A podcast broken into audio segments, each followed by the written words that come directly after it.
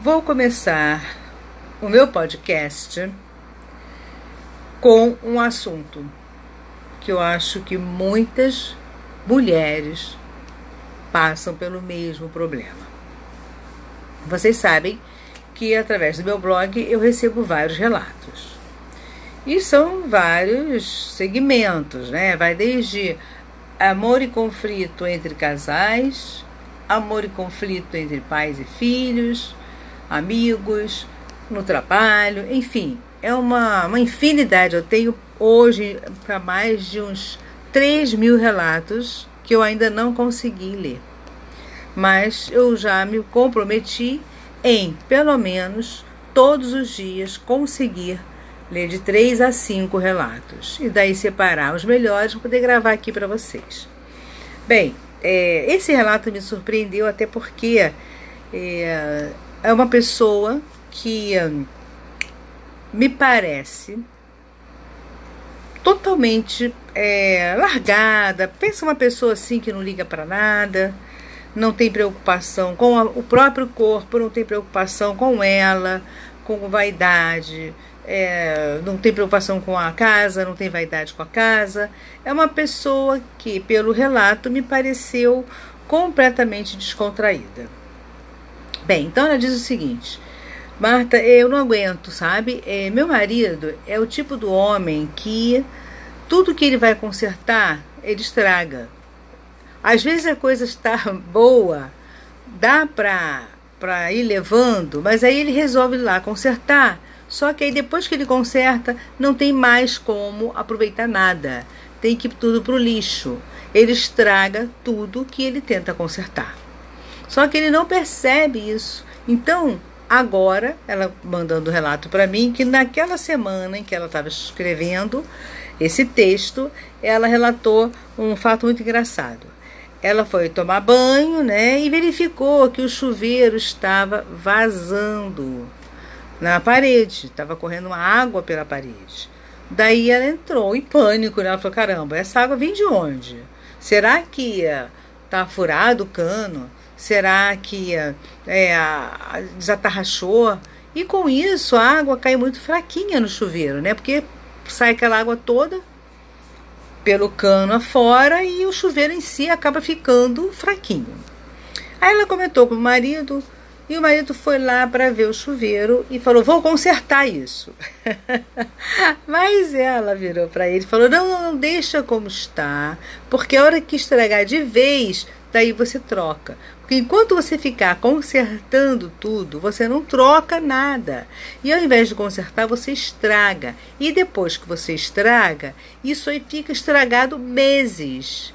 Gente, ela falou que ela tem coisas na casa dela estragada há mais de 4, 5 anos. Que ele não quer saber de consertar. Ela poderia tomar a frente para consertar. Mas ela não se sente bem fazendo isso. Ela acha que isso é uma função dele. Ele precisa é, lidar com, com os operários, precisa negociar preço, ela tem mil outras coisas para resolver em casa. Ela não pode parar para resolver aqueles assuntos que ele poderia resolver e pode resolver e não quer e não resolve. Então ela tem muita coisa, inclusive ela mandou fotos de coisas assim absurdas. O, a, para ter uma ideia, o apartamento deles é um apartamento, não é nem apartamento, é uma casa. É uma casa relativamente nova. Mas, por exemplo, as tomadas estão todas penduradas dentro de casa, correndo um risco seríssimo de dar um curto-circuito. É, todas as, as cantoneiras, né, como se diz essa é, um, rodapé, os rodapés estão todos com mofo porque dá infiltração, dá vazamento e ele não conserta. Então o rodapé que é de madeira já soltou todo, então está em volta assim tudo preto, né? As pias, as torneiras das pias, dos banheiros, da cozinha, tudo pingando. Ele é incapaz de trocar uma carrapeta, um, trocar uma, uma torneira. E, e o detalhe é que, como ele trabalha numa empresa muito grande, e muitas vezes sofre umas reformas já na empresa, ele vai pegando o material velho da empresa para levar para casa para trocar tudo na casa dele. Então, de vez em quando, ele chega lá com uma peça assim, suja de banheiro, vamos dizer assim, uma duchinha de banheiro, que ele aproveitou da empresa que trocaram para levar para casa dele para trocar o da casa. Então é nesse nível, gente. É nesse nível. Então eu pergunto para vocês, talvez vocês até estejam se identificando, viu? Porque eu conheço também pessoas do meu convívio, que convívio, né, que vivem assim. Sabe? Homens que são completamente relaxados dentro de casa, preguiçosos, não querem fazer nada e quando fazem, sai uma droga total, fica tudo uma porcaria. Era melhor não ter feito.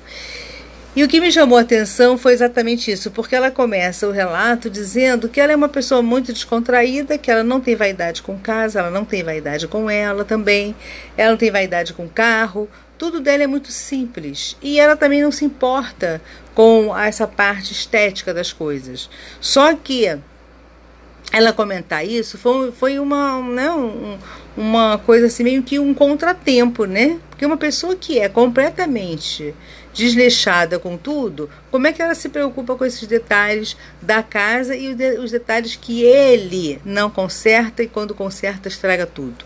É assim uma coisa meio que não deu a entender muito bem. Mas enfim, é, ela mandou as fotos, eu vi, fiquei realmente horrorizada, porque é uma casa que tudo é quebrado, tudo é feio, relativamente nova, mas tudo é quebrado, tudo é feio, as pinturas estão sujas, e ele não retoca, também não quer pagar ninguém para fazer, ele mesmo quer fazer porque ele quer economizar, não quer pagar, apesar de que ele tem condições de pagar as pessoas, porque ele tem uma situação financeira boa, mas ele não quer pagar. Então, além de pão duro, de suvina, de, de, de mão fechada, ele é um cara relaxado. Ele é um cara que, sabe, ele não dá importância ao lugar que ele mora. E, gente, uma coisa mais importante, na minha opinião, é você poder entrar numa casinha, o mais simples que seja, mas que esteja tudo organizado, uma casa limpa, né? Uma casa assim que as coisas estejam, tenham o seu lugar, né? Uma casa que as coisas não têm lugar para ficar, você sai esbarrando em tudo é tudo atravancado. Então, se você não tem um lugar para guardar sua escada, sua tábua de passar roupa, seu ferro de passar roupa, a casa fica toda esculhambada. E é assim a casa deles. Porque todos os armários, maioria com as portas despencando, os armários da cozinha com infiltração, estufado, e ele não conserta, ele não quer trocar. E aí eu pergunto: nossa, como resolver isso? É, será muito amor? da parte dela em relação a ele? Por isso é que ela convive ainda com tudo isso? Será necessidade financeira? Será insegurança de viver sozinha? Porque eu senti ali plenamente que ela é uma mulher completamente insatisfeita com o marido, insatisfeita do casamento, insatisfeita com a vida que ela está levando. E uma das perguntas que eu acabei fazendo foi justamente essa. E por que você vive essa situação? O que você está fazendo para mudar a sua vida? E aí ela não me respondeu ainda. Talvez esteja até refletindo sobre a pergunta que eu lhe fiz, não é? Que é um fato muito interessante as pessoas reclamarem reclamarem do casamento, reclamarem do, da, da, da, mulher ou do marido e não saem, não desgrudam, ficam agarradas ali naquela pessoa. Eu às vezes questiono o que é isso? Por que o ser humano se sujeita a isso? Claro que tem vários motivos, mas é, todo e qualquer motivo ele pode ser resolvido a partir do momento que a pessoa queira resolver. A, hoje a independência financeira não é mais é, é, um motivo para você ficar num casamento, tanto homens quanto mulheres. Porque é, é, nós temos aí um leque imenso de oportunidades de trabalho. Não digo trabalhar numa empresa, ter um mega salário, ter um, uma carteira assinada, mas a pessoa pode partir para a iniciativa privada, pode fazer uns pastéis para vender, empadas, bolos. Tem tantas pessoas que vivem disso. Né? Se você tem na sua casa uma geladeira, um fogão, um micro-ondas, você tem uma indústria. Uma máquina de lavar roupa, ferro de passar roupa, você tem em casa uma indústria no qual você pode confeccionar muita coisa. Né? Não é vergonha nenhuma você pegar as roupas das vizinhas e passar. Se você tem uma máquina de costura, começa a, a consertar roupas. Hoje em dia as pessoas consertam muito roupa. Eu vejo muitas pessoas consertarem aquelas roupinhas que elas gostam, mas não querem se desfazer. E faça qualquer coisa. Você não pode viver numa dependência financeira e muitas vezes essa dependência financeira é por uma merreca tão grande, é por uma vida tão horrível que às vezes nem vale a pena ficar dependendo daquela merreca daquele dinheiro, daquele homem daquela mulher. E vivendo numa, numa casa que a pessoa está se sentindo mal, ao lado de uma pessoa que ela olha e fica irritada, sente até asco dessa pessoa, foi que ela falou para mim, que ela está numa situação tão chata com ele, que ela olha para a cara dele e sente asco dele, ela enjoou dele. Porque ele é um homem muito relaxado. E olha que ela também é.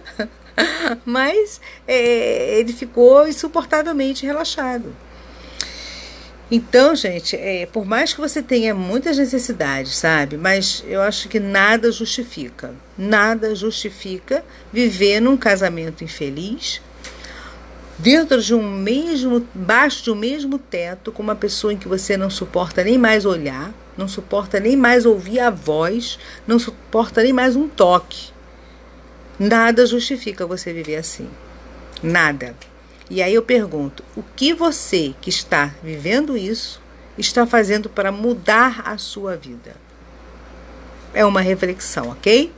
Então é isso, gente. Mais um, um bate-papo aí com vocês. E aguardem próximos podcasts que tem histórias assim bem interessantes, como essa que eu contei para vocês agora. Tem várias outras também e que são fatos reais, viu? Coisas que acontecem com pessoas no dia a dia. Valeu? Até o próximo. Bye bye.